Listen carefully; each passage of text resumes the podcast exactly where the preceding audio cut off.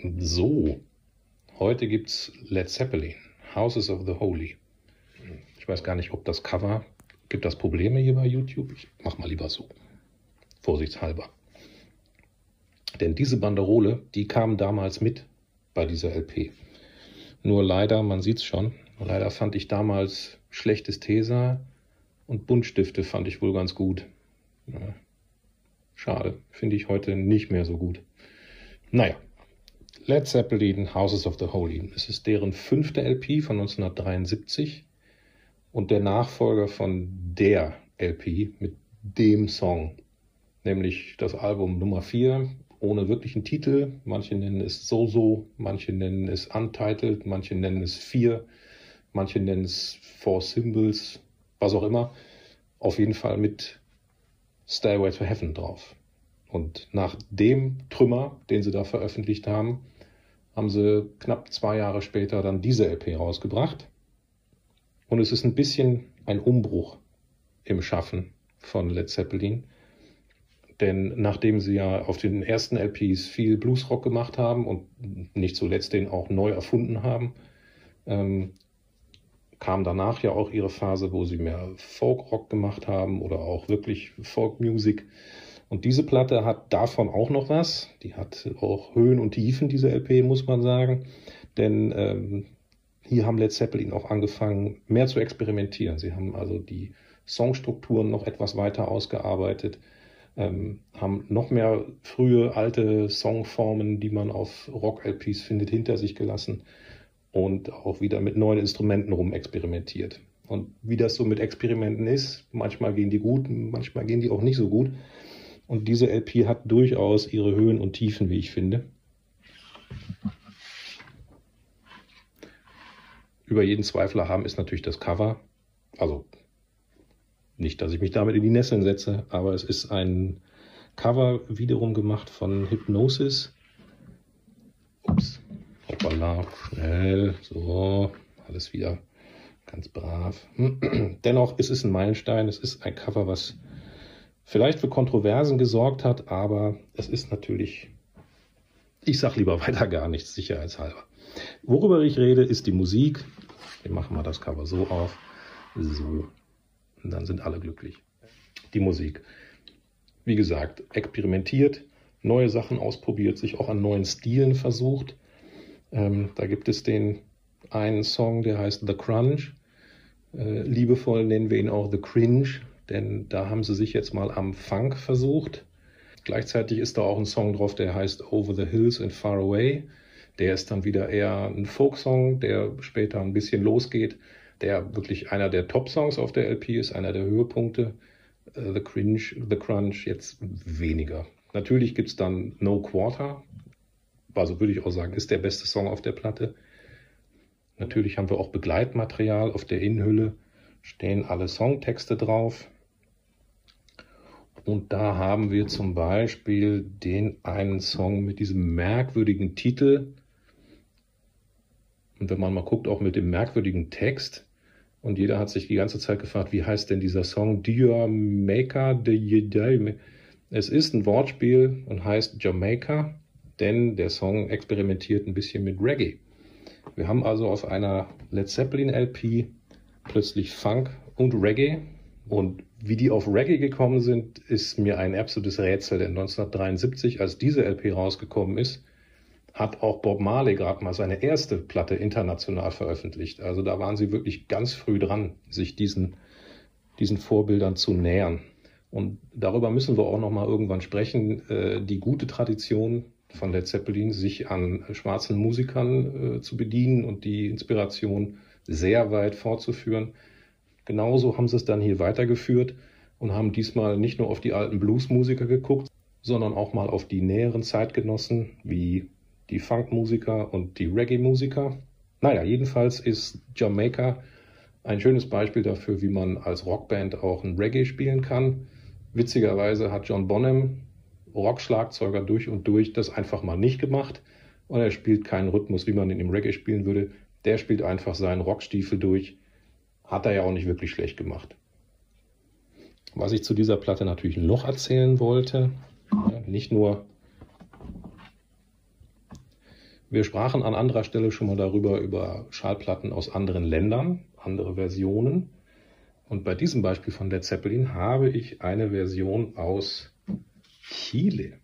Da habe ich auf dem Flohmarkt eine Platte entdeckt, ähm, die in Chile erschienen ist. Die sieht schon äußerlich etwas anders aus.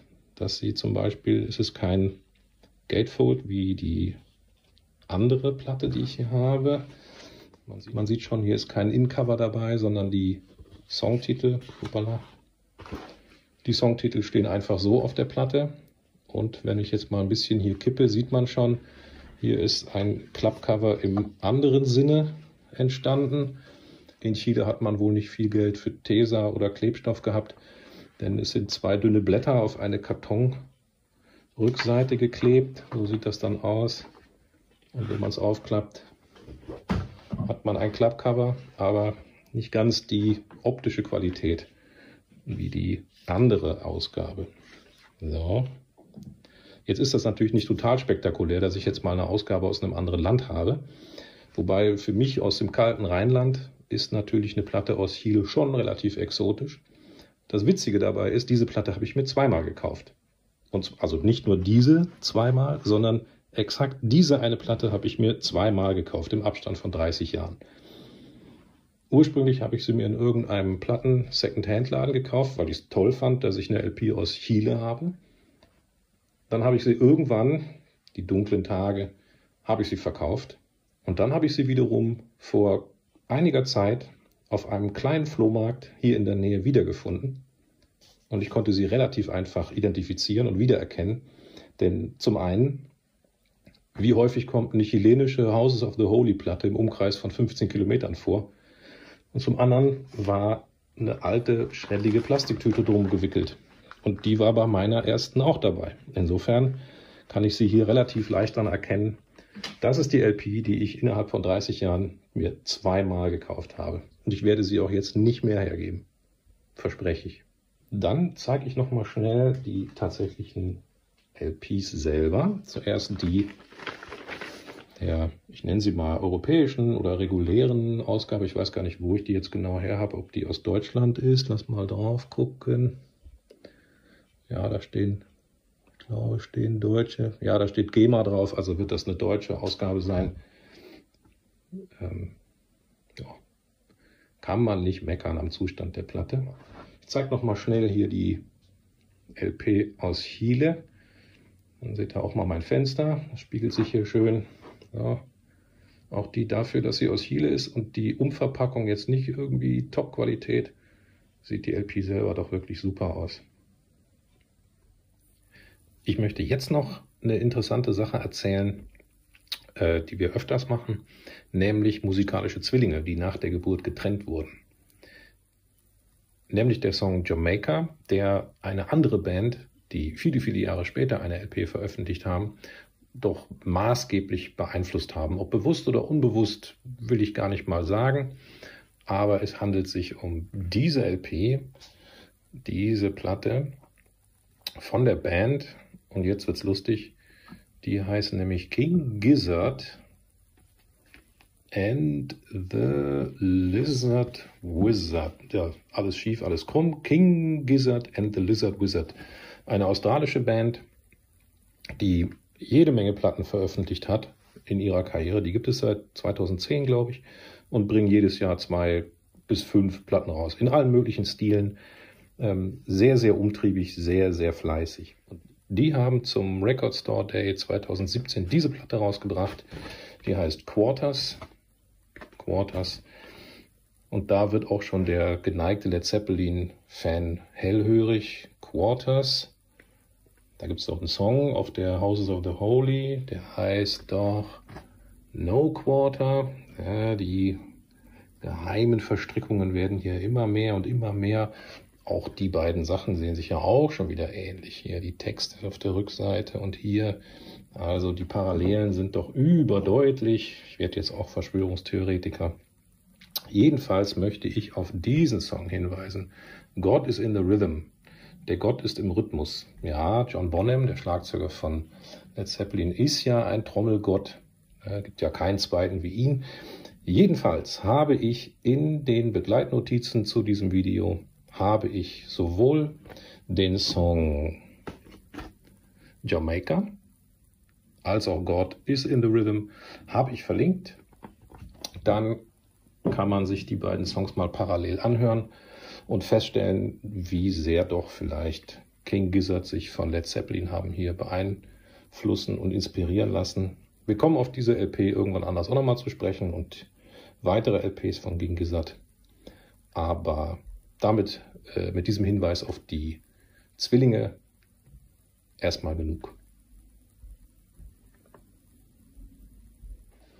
So, wo ich schon mit Songnamen hier um mich werfe, den Titel der LP Houses of the Holy ist auf dieser Platte nicht drauf, der kam erst bei der LP danach. Aber da sprechen wir dann zu anderer Gelegenheit drüber.